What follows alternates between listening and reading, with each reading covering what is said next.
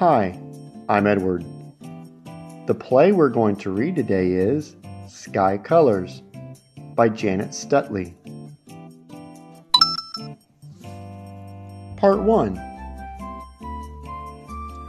Characters Narrator Sky, Blue Jay, Red Squirrel, Yellow Lizard, Orange Frog. Act 1 I Spy. Long, long ago, the sky was black and white. It was white during the day and black at night. The sky looked down at earth. I see some beautiful colors. I would like to have some color too. The sky saw some animals in the forest. Can you help me? I would like some color up here. Yes, yes, you can have some of my red. Have some of my yellow.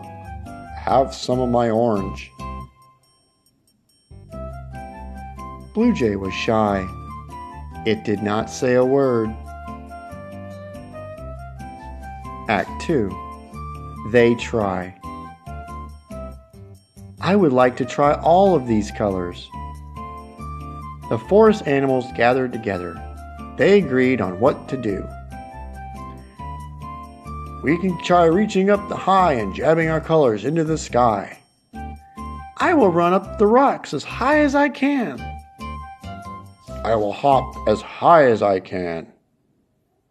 I will climb up as far as I can. Blue Jay was shy. It did not say a word.